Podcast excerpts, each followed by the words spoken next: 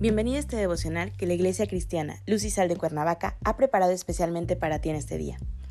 Te animo a que prepares tu corazón y dispongas todo lo necesario para escuchar la palabra que nuestro Dios ha preparado especialmente para ti el día de hoy. ¿Listo? Vamos a comenzar.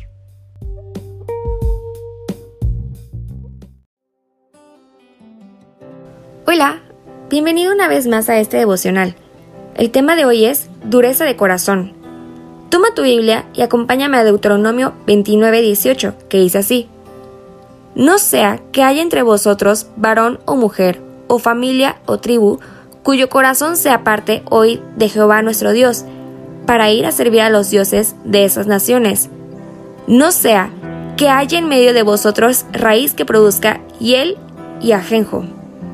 Y suceda que al oír las palabras de maldición, él se bendiga en su corazón, diciendo, Tendré paz, aunque ande en la dureza de mi corazón, a fin de que con la embriaguez quite la sed. Todos tenemos en nuestro interior un órgano llamado corazón, pero hay dos clases de corazón. Uno, el de piedra, y dos, el de carne. En el grupo 1, los de corazón de piedra, nos encontramos todos los seres humanos, quienes la Biblia los conoce como hombre natural, aquel que no percibe el mundo espiritual, y dice que tiene un corazón de piedra, es decir, dureza en el mismo. Es por eso que la Biblia afirma que Dios lo cambiará por uno nuevo, es decir, por un corazón de carne. Entendemos que esto sucede no de manera material.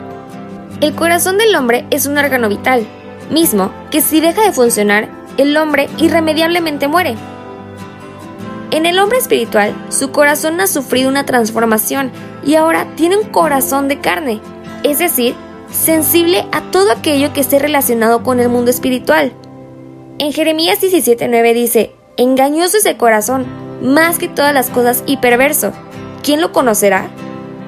Tanto al hombre natural como al hombre espiritual, el corazón lo puede engañar, en el sentido de continuar con las prácticas pecaminosas. El hombre natural está entrampado y vive esclavizado del pecado y está en busca de satisfacer sus necesidades personales, materiales más que las espirituales.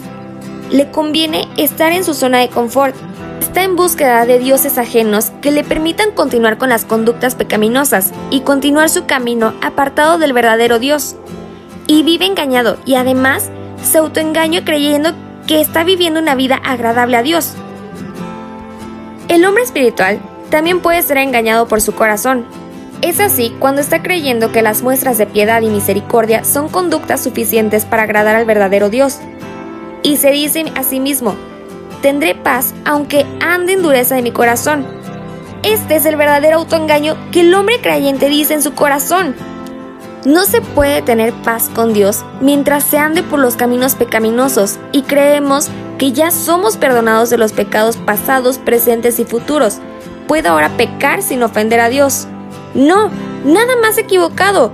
No debemos dejarnos engañar por la dureza de nuestro corazón, sino que ahora que son sensibles al mundo espiritual, debemos pedir al Espíritu que nos redarguya del pecado para no permitir la dureza del mismo. No nos autoengañemos apartando nuestros corazones de Dios. Acompáñame a orar. Gracias Padre por este día. Gracias Señor porque tú nos muestras cada día lo que quieres tú para nuestras vidas, lo que tú quieres para nosotros como tus hijos.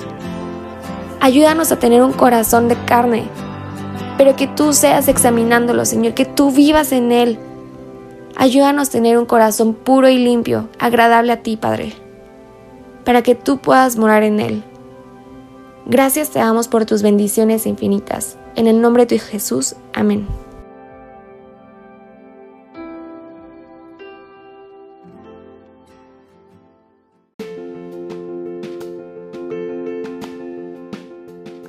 Ha sido un placer compartir la palabra contigo el día de hoy.